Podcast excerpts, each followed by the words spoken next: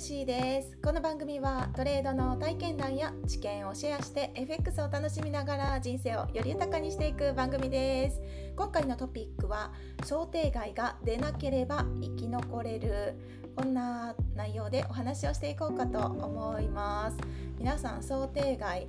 出したことありますか？どうでしょう？私は何度も過去に 経験があります。やったことがありますが FX を始めて最初にですね当時 FX されてる先輩のトレーダーさんに教えてもらったのはとにかく FX というのは想定外が起きてはいけない。まあ、いけないというとちょっと語弊があるかもしれないけど常に、ま、トレーダーがコントロールできるものに関しては想定内に想定外ではなくて想定内。想定内。どんな状況になっても自分が予定している想定内に収めることが大事と教えてもらったことがあります。ですがすぐにこれを実践することが私自身はできませんでした、まあ、そんな経験を踏まえてお話をさせていただきたいんですが先週12月7日の木曜日チャートを見てた方いらっしゃいますでしょうか？割と大きな値動きがあった日ですね。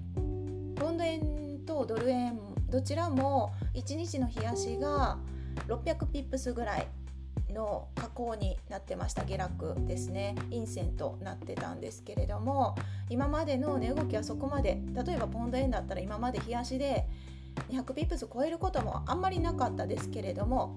ま、今までって言ってもここ数ヶ月の話だけね。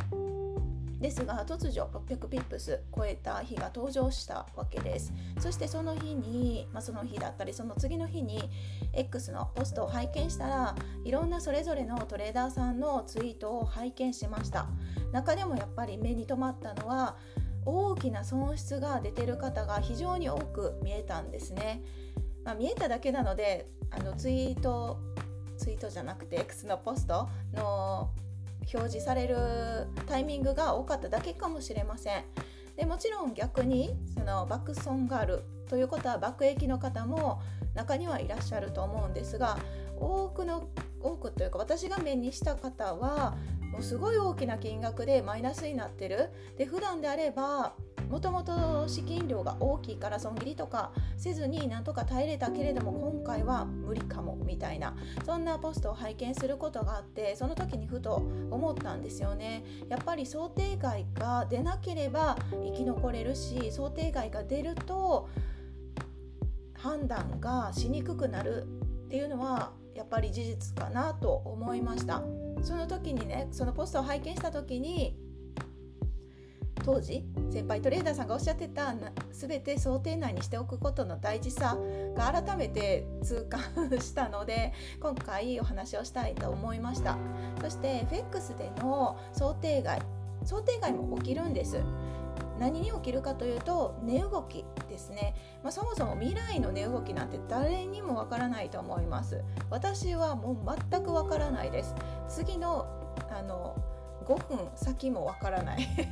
わからないです、まあ、ざっくりこうなったらこうなりやすいっていう傾向基礎知識で持ってはいるもののそれが全て正し正しくじゃない。その通りに動くわけではない。のが FX だと思うんですね。そうそう。FX での想定外は値動きだけだと思っています。エントリーそして決済どこで決済をするのか利確だったり損切りだったりあとは資金管理でどれぐらいのロットを使ってトレードをするのかなどですね。それは全ての全世界のトレーダーが平等にコントロール可能な領域だと思ってるんですね。私自身も自分の資金量に合わせてロットをこれぐらいにしようかなって決めてそしてエントリーもここで決済もここでって自分の判断で決めてます。誰かの指示に従ってるわけではありません。クリック一つでポチッと やってるわけなんですけどだけど唯一値動きに関してはどれだけ強く願っても祈っても上昇してくれと思っても 上昇はしてくれないし、まあ、してくれることもあるかもしれないけど自分の願いが叶ったわけではないですよね。だから値動きに関してはコントロール不可能な領域だと認識してます。でそんな中爆益は FX の醍醐味。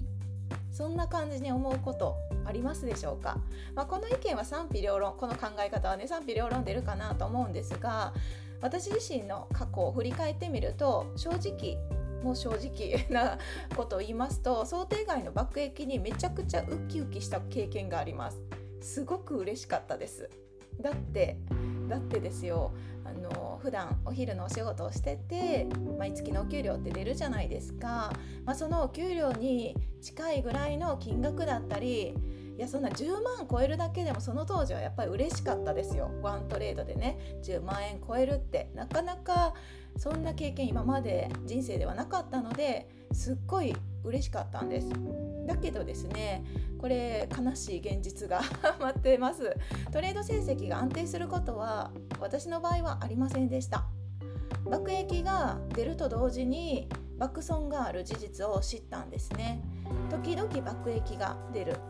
爆益というか、まあ、想定外の爆益っていう感じです。金額に対しての爆益っていうわけではなくってね。そう自分が思ってたより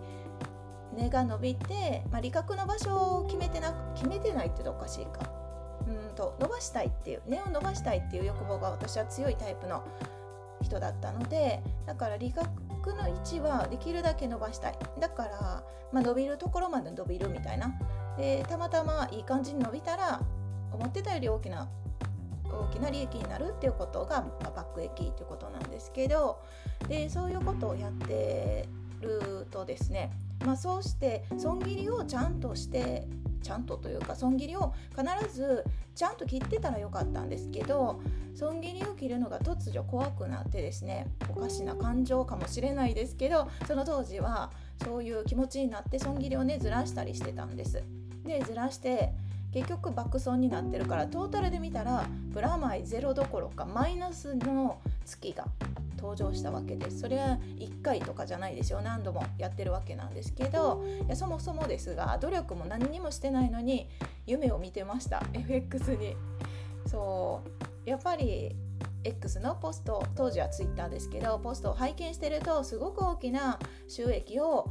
こうポストされてる方をたくさん見たらいいなーって羨ましいなーなんてそんな感じに思ってて見えてるものだけで判断をしてたんですね。その人たちも過去には相当な努力をされてそこまで持っていけいってると思うんです。だけど見えないところには目目を向けず見えてるその数字だけで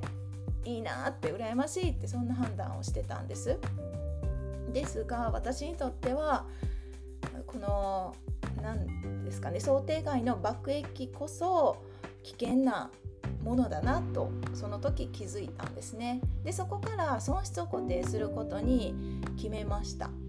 なぜならばですよ。もうこれ本当単純明快ですが損失さえ固定したら損失を固定するっていうのはパーセンテージとかでね資金に対しての何パーセントの損失って決めてしまえばバック益は出ないんです。出ないけれども大きな損失も絶対出ないんです。全てが想定内に収まるんですね。でようやくそこで先輩トレーダーがおっしゃってた想定内にすることが大事のその大事さがようやく理解できた。っていう感じです、まあ、それでもですね初心者時代は損失よりもやっぱり利益に目がいってしまってたのが正直なところです。これはもしかしたら私だけに私だけではなくて多くの方が同じ経験をされてるかもしれないです。初めから損失にフォーカスしてトレードの仕組み作りをしてる方がいればめちゃくちゃ素晴らしいと思います。私は本当にできなかったんで めちゃくちゃ利益ばっかりに目を向けてました。Excel で損益の計算を計算っていうんですかね、まあ、これぐらいの毎月増えていくかなみたいなのもそう増えていくベースで物事を考えてたんです。今に関しては今もそういうジャーナルみたいなのはつけてるんですけどエントリーしたタイミングでピープス入れたら自動的ピープストローとかあロットは自動的に入りますね損失固定してるから。で入れたら自動的にマイナスで損失が出るような仕組みにしています。このワントレードもし損切りになればこれだけ減るっていう。もちろん固定してるからあの増減率のパーセンテージは変わらないんですけれども自分の中で見える化した方が私は安心できるのでまあ、そんな感じで Excel を使ったりしてます。でもう最終的にねこれなんです経験値さえ上がれば利益なんてものは自動的に増えていくのでそんなに焦らなくて大丈夫 これをですね是非過去の自分に言いたいなってすごく思います。まその当時もね分かってはいる理解してるけどだけど待てなかった待てなかったです。経験値全然ないのにもかかわらずなんか一発逆転みたいな。一発逆転でしたっけ？違うな。一攫千金的な考え方でもしかしてラッキーが起きてものすごい利益上がらないかなみたいな、まあ、そんな気分で資金管理もせずにハイレバレッジでトレードしてた過去がありますが